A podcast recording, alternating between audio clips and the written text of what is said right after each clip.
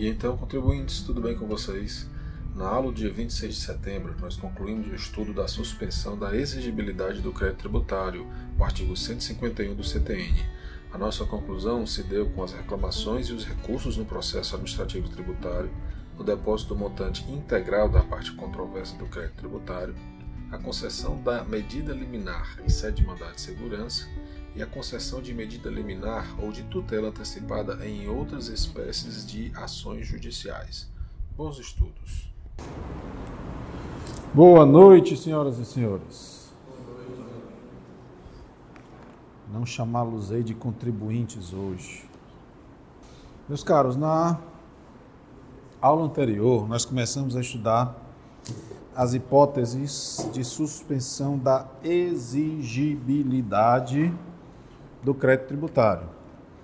Nós vimos a questão da moratória e do parcelamento. Dando continuidade, apenas fazendo um breve, brevíssimo, aliás, retrospecto em relação a esse tema, a moratória ela vai exigir uma situação especial, uma sensibilização por parte do legislador para elastecer o prazo para pagar o tributo não vencido, né? enquanto o parcelamento ele independe dessas situações é, especiais. Tá? Ah, não há a dispensa, seja para um ou para outro, das obrigações acessórias, via de regra. Né? E com isso a gente avança para conhecer as demais hipóteses, dando continuidade através do depósito do montante integral. O que, que, é isso daí, hein, Igor? Depósito do montante integral, pessoal, é quando o contribuinte ele opta para discutir a dívida na seara administrativa, que é mais incomum, ou na seara judicial, depositar todo o montante do crédito que está sendo discutido parte controversa, certo? E aí vai suspender a exigibilidade, ou seja, a autoridade administrativa não pode cobrar esse crédito que está depositado, nem vai incidir juros, nem vai incidir modo sobre ele. E o que, que é isso de parte incontroversa? Parte incontroversa é porque as partes elas podem estar discutindo, por exemplo, vamos supor que tem um crédito tributário que ele engloba o principal, uma multa de ofício, a multa de mora, e eu esteja discutindo apenas a multa de mora e o principal. Eu, eu reconheço uma parte, eu posso depositar parcialmente essa parte controversa é a parte incontroversa do posso discutir. Um exemplo, mas tem que ser integrado. Qual é a vantagem, pessoal, do depósito do montante integral? A vantagem do, do, do, dessa, dessa modalidade é que, uma vez à disposição a quantia que está sendo objeto da discussão, isso vai afastar as atualizações que geralmente não são favoráveis ao contribuinte. Isso porque, se porventura o contribuinte não sagrasse vencedor nessa disputa, seja ela administrativa ou judicial, o que, que vai acontecer? Se o contribuinte vencer, será feito o levantamento do depósito, ou seja, aqueles valores voltam a integrar o patrimônio do contribuinte. No entanto, se porventura o contribuinte for vencido, então aqueles valores serão convertidos em renda para o sujeito ativo, o que vai implicar na extinção do crédito tributário. Então, cuidado, pessoal, que às vezes alguns anunciados dizem que essa etapa, ou seja, o sujeito passivo ser vencido quando há existência do depósito do montante integral, isso daí implica em pagamento. Isso não é pagamento, tá? O que ocorre nos termos do CTN é a conversão desse depósito em renda em favor do sujeito ativo. Não é um pagamento propriamente dito pelo qual eu tiro o dinheiro, vou lá e extingo o crédito tributário que é a modalidade de extinção mais óbvia, mais prática que nós conhecemos. Tá? Como vocês podem observar dessa súmula 112 do STJ, ela vai reconhecer a literalidade do CTN quando fala da integralidade do montante. Isso significa dizer o quê? Que se faltar um centavo ou um valor irrisório para completar, digamos assim, o montante que está sob discussão, geralmente se faz o depósito do montante integral para se discutir a constituição do crédito, isso não configura hipótese de suspensão da exigibilidade. Tá? Ou seja, nos termos da súmula, o depósito somente suspende a exigibilidade do crédito se for integral e em dinheiro. Ou seja, eu não posso utilizar esses bens móveis aqui para suspender a exigibilidade do crédito tributário. Se o depósito, próprio CTN diz que é em dinheiro, a sua integralidade ela precisa ser respeitada. Hum? Não, aí já vai ser outro. Isso aí pode ser a dação e pagamento em bens imóveis, mas não há hipótese de suspensão da exigibilidade. Tá? Isso aí é uma outra coisa que a gente ainda vai ver. Tá bom?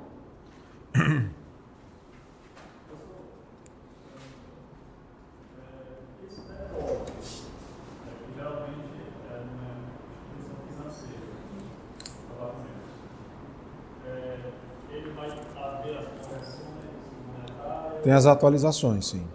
Tem. Mas vejam só, pessoal.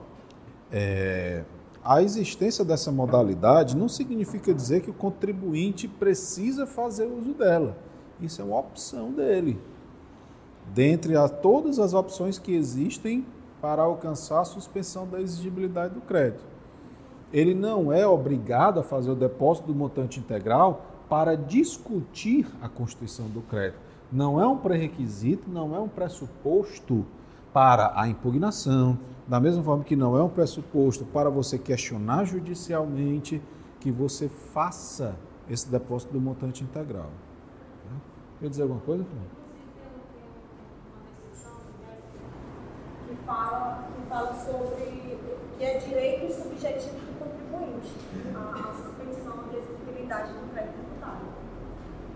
Deixa eu ver se eu acho essa. Enquanto a Fran procura, vejam esse acórdão. Processual, depósito inibitório de ação fiscal, contribuinte vitorioso. Levantamento, ainda que existam outros débitos, né? Existência de outros débitos. O depósito inibitório de ação fiscal deve ser devolvido ao contribuinte em caso de este ser vitorioso na ação a ele relativa ao objeto que está sendo discutido naquela ação. Tá? Não é lícito ao fisco apropriar-se de tal depósito a pretexto de que existem outras dívidas do contribuinte, oriundas de outros tributos. Semelhante apropriação atenta contra a coisa julgada. Seria fazer, uma visão bem, bem, bem objetiva, bem simples. Eu fazer o depósito do montante integral de IPTU, de valores de IPTU, por exemplo, e devo ISS, hipoteticamente. Se eu eh, sair como vencedor dessa demanda, dessa disputa do IPTU, ainda que eu seja devedor do ISS, não será utilizado aquele valor do depósito para compensar o crédito do sujeito ativo de ISS. Tá? Então, o sujeito ativo é que deve procurar os meios legais, cabíveis e necessários para cobrar o montante do crédito tributário que não está sendo objeto da discussão. Tá? Achou, Fran? Qual é, o, qual é a decisão?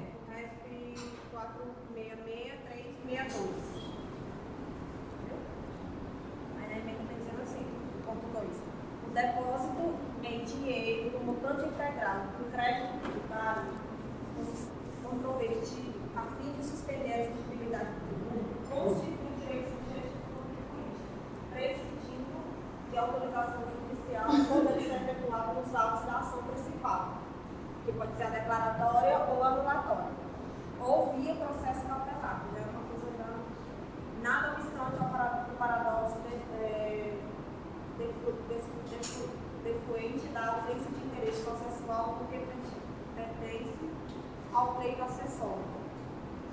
Aí, mas aí ele continuou, tem mais uns quatro pontos. Falando sobre, sobre o depósito judicial do montante integral, no ponto 4. Entretanto, o depósito judicial configura ainda garantia da atualização da pretensão executiva do sujeito ativo a, favor, a favor de que os valores depositados serão convertidos em renda com a obtenção de decisão favorável definitiva legitimadora do crédito tributario discutido, de acordo com o artigo 156 e 156 do CPM. Tá? Então isso é mais para confirmar de que o depósito não é modalidade de extinção do crédito. A conversão em renda, quando o contribuinte é, for vencido, é que vai provocar a extinção do crédito tributário. Certo? Então, o depósito do montante ele não é pressuposto para a discussão, discussão judicial do débito, ou seja, não é necessário que o contribuinte faça esse depósito para poder discutir judicialmente. E existe até mesmo essa súmula vinculante, pessoal, do 28, ou do, do Supremo, súmula número 28, que diz o seguinte: é inconstitucional a exigência do depósito prévio como requisito de admissibilidade de ação judicial, na qual se pretenda discutir a exigibilidade do crédito tributário.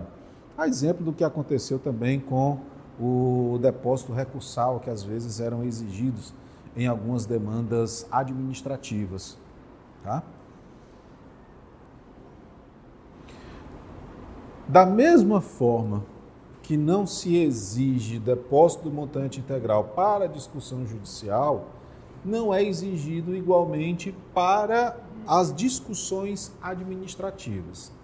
Nós vimos quando estudamos aqui o lançamento que o lançamento ele pode ser modificado em razão de quê? Em razão da contestação administrativa, que nós conhecemos aqui como impugnação, ou até mesmo recurso, o recurso voluntário ou recurso de ofício. Quando se faz, pessoal, a impugnação administrativa, assim como os recursos dos resultados das instâncias inferiores, o que se tem é a provocação de uma dúvida, o que se tem é a suscitação da legalidade, da composição do lançamento. Então, se há essa dúvida, como é que pode é, dar continuidade à sua exigência. Daí o motivo de se tratar as reclamações e os recursos administrativos de hipóteses de suspensão da exigibilidade do crédito tributário. Nós vimos que, que a própria Constituição ela assegura aos litigantes em processo judicial ou administrativo o contraditório e ampla defesa. Não sendo, portanto, também admitido, pessoal, na seara administrativa, a cobrança por provocar a autoridade administrativa com o fito de discutir a composição do crédito tributário, a feitura do lançamento. Então, a partir do momento em que o contribuinte ele dá início a esse contencioso, a partir do momento em que ele faz a impugnação ou ele continua através dos recursos administrativos, isso daí promove, isso daí provoca a suspensão da exigibilidade do crédito tributário, que somente poderá voltar a ser cobrado com o encerramento do processo administrativo em que acontece a definitividade do lançamento. Ou seja, quando não há mais nenhuma possibilidade de administrativamente se alterar o teor, o conteúdo do lançamento. Mas aqui eu faço agora uma outra pergunta a vocês. A coisa julgada administrativa faz coisa julgada judicial? Não, né? Nós não temos justiça administrativa. Pelo fato de nós não termos, as decisões, como existe lá em Portugal, por exemplo, pelo fato de nós não termos, as decisões administrativas podem ser revistas pelo Poder Judiciário. Então, mesmo que, uma vez enfrentado aí um longo processo administrativo, ainda assim o contribuinte ele poderá fazer uso tanto do mandado de segurança assim como a tutela antecipada em outras ações, como modalidades de suspensão da exigibilidade do crédito tributário. Vejam que o CTN ele faz uso dessas duas expressões, da liminar e mandado de segurança, e depois ele abre de forma abstrata, genérica, de tutela antecipada em outras ações. Que outras ações? Sim. Sim. Quando é que faz uso do mandado de segurança? Segundo a Constituição.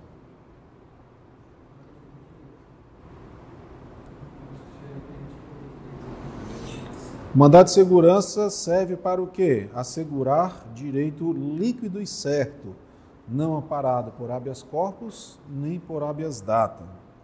Então, o mandado de segurança ele vai servir basicamente para corrigir o quê? Uma ilegalidade. Tá? Ele pode ser utilizado para corrigir ilegalidade. Exemplo, Igor. Liberar mercadoria? contra liberação de mercadorias, contra a falta da receita que não reconhece um crédito de determinado imposto. Legalidade daquilo que está previsto expressamente na lei, justamente o que ele disse, direito líquido e certo. As situações não, não é residual no ponto que você falou, porque as situações em que eu posso haver a possibilidade de mandar de segurança para ação reparatória, só que são, são possibilidades diversas. E, e ritos distintos também, né? Totalmente diferente. Num tem que ter prova pré-constituída, na outra tem uma instrução probatória, tem um sucumbência e um outro já não tem um sucumbência. Então, a legislativa. Ele, ele, o mandado de segurança ele será muitas vezes utilizado é, em virtude dessas ilegalidades que já aconteceram ou possam vir a acontecer. Daí o preventivo e o repressivo. Tá? Mandado de segurança preventivo e o repressivo. Então eu posso fazer uso daquilo para remediar uma situação imediata, da qual eu já preciso levar toda a prova pré-constituída e, concomitante ou até mesmo em, em- outra oportunidade, entrar com uma ação ordinária, entrar com uma ação declaratória para encerrar aquela discussão, a qual eu não vou discutir, digamos assim, é, o mesmo objeto do mandado de segurança. Que o mandado de segurança já foi utilizado para aquela finalidade. Então, são, são, são utilidades distintas. Daí porque falar justamente disso. Tutela antecipada em outras ações. Que ações? A que o contribuinte resolver utilizar para discutir o direito que ele acredita ser bom. E aí, nesse caso, vai sim caber instrução probatória. Que tipo de prova? Toda e qualquer prova legal. Prova documental, como perícia contábil, juntada de documentos, juntada de livros. Tá? É, ficou muito pequeno isso daqui. Ó, basicamente, numa ação judicial ou num processo administrativo tributário, uma vez existente essa demanda, ela só vai ter dois caminhos: da procedência ou da improcedência. A procedência, por sua vez, ela pode ser total ou parcial. Sendo totalmente procedente, o que vai acontecer? A conversão do depósito em renda. Com a conversão do depósito em renda, a consequência lógica é a extinção do crédito tributário. No entanto, se a procedência for parcial, existirá também a conversão do depósito em renda e a extinção parcial do crédito tributário. E o que, que vai acontecer com o remanescente? Vai continuar sendo cobrado pelo sujeito ativo. Tá? Então, esses são basicamente os caminhos que podem acontecer através dessas ah, das reclamações e dos recursos administrativos. Lembrando que essa discussão administrativa, por si, ela já vai trazer ao contribuinte a possibilidade de receber uma certidão positiva. O crédito existe, mas está sendo discutido. Portanto, uma certidão positiva, mas com efeitos de negativa. Por quê? Porque não há definitividade do lançamento. Não há definitividade da existência daquele crédito tributário. Já se na ação judicial você não pede que o sujeito ativo seja obrigado a lhe deferir uma certidão positiva com efeitos negativos, se você não pede e o juiz, obviamente, ele vai ater-se ao pedido, isso significa dizer que o sujeito ativo pode não lhe dar uma certidão positiva com efeitos negativos, continuar lhe dando uma certidão positiva. Tá? Ah, isso aqui só para ilustrar para vocês, né, que já existiu uma medida provisória estipulando a necessidade desse depósito recursal, mas já foi considerado inconstitucional pelo Supremo, né? É, à época, o fundamento era justamente para evitar recursos meramente procrastinatórios. Tanto que depois veio a súmula vinculante número 21, é inconstitucional a exigência de depósito ou arrolamento prévio de dinheiro ou bens para admissibilidade de recurso administrativo. E o STJ, nessa mesma esteira, disse, através da súmula 373, que é ilegítima a exigência de depósito prévio para admissibilidade de recurso administrativo. Tá? Cabe lembrar, pessoal, a súmula 266 do Supremo, que não é possível fazer uso do mandato de segurança para discutir uma lei em tese. Né? Para isso daí, a, o interessado ele deve buscar a qualquer outra ação judicial, mas não mandado de segurança, uma vez que, a, segundo a própria Constituição, o que se tem é a ilegalidade ou abuso da, de poder de uma autoridade, ou seja, é ela quem está praticando uma ilegalidade é, ou é ela quem está praticando um abuso de poder.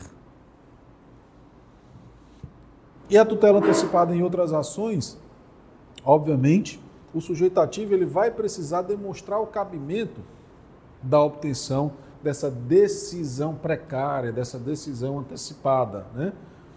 mostrando justamente o perigo de dano ou risco ao resultado útil do processo, assim como evidenciar a probabilidade do direito, o que a gente conhece como aqueles termos latinos, né? do fumus boniuris e do periculum in mora, tá? Meus caros, com isso daí a gente finaliza esse tema da suspensão da exigibilidade do crédito tributário. No nosso próximo encontro vamos tratar da extinção, né? extinção do crédito tributário e eu acho que vocês estão percebendo que a gente está indo agora numa velocidade um pouquinho maior, né? porque aqueles elementos iniciais propedêuticos nos propiciam, né? nos proporcionam a possibilidade de fazer uso dessas explanações um pouco mais objetivas, mesmo porque de fato isso daqui tem essa característica de objetividade. Na extinção nós vamos ver né, as modalidades de pagamento, né, em dinheiro, cheque, estampilha e várias outras que o CTN é, se apresenta. Hã? Interessante que o negócio do montante federal, né, que se trata de uma suspensão de possibilidade tributária, ele é considerado como, é, como, como ele substitui o pagamento do tributo, que o sujeito participa entende que é indevido ou que entende que é excessivo, aí ele faz o quê? Faz com o meu lançamento por homologação. Né? ele tem natureza de orçamento por homologação, a, a depósito montante integral, uma vez que ele entende que o valor é aquele que ele vai depositar, substituindo o pagamento do tributo no qual ele está sendo cobrado. Eu, ia, eu ia até falar dessa jurisprudência, né, que foi justamente o que eu. Não, não, pode, pode, pode dar continuidade porque existem algumas consequências dessa, desse assunto, tá? que é justamente no caso de é, se houver ah, o indeferimento da ação sem julgamento do mérito. Né? Mas a gente pode entrar nessa discussão um pouquinho mais adiante, né? porque ela, ela vai exigir. Sim, sim. Tudo bem, pessoal? Para manter uma, uma lógica da apresentação da nossa disciplina, a gente encerra hoje por aqui para na próxima aula falar sobre a extinção, tá?